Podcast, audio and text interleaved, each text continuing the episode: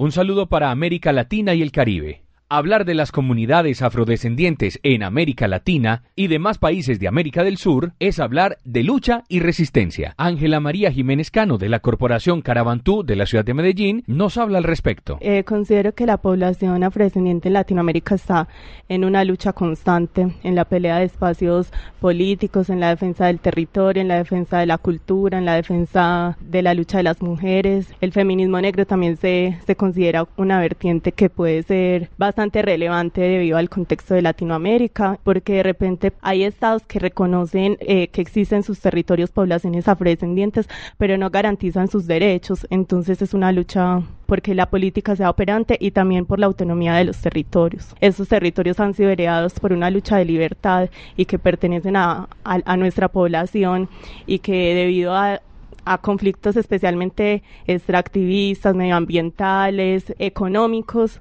han hecho que la población afro esté en una lucha constante. Ángela María Jiménez Cano también nos contó que su organización estuvieron reunidos en Ecuador para buscar estrategias y reivindicar los derechos de la población afro. Bueno, la semana pasada que estuve en Ecuador, eh, la población afroecuatoriana, especialmente las mujeres, también sufren una persecución política y también están, eh, digamos, en la lucha de derechos y, particularmente había un caso bastante similar al de Mariel Franco, pero que nosotros no lo, no, no, no, la, no la habíamos conocido.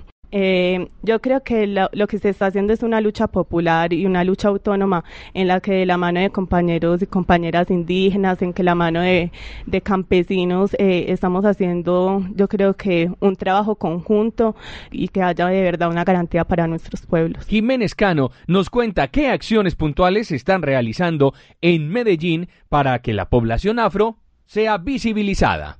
Eh, bueno, el festival se llama Festival Internacional de Cine Comunitario Afro Kunta Quinte.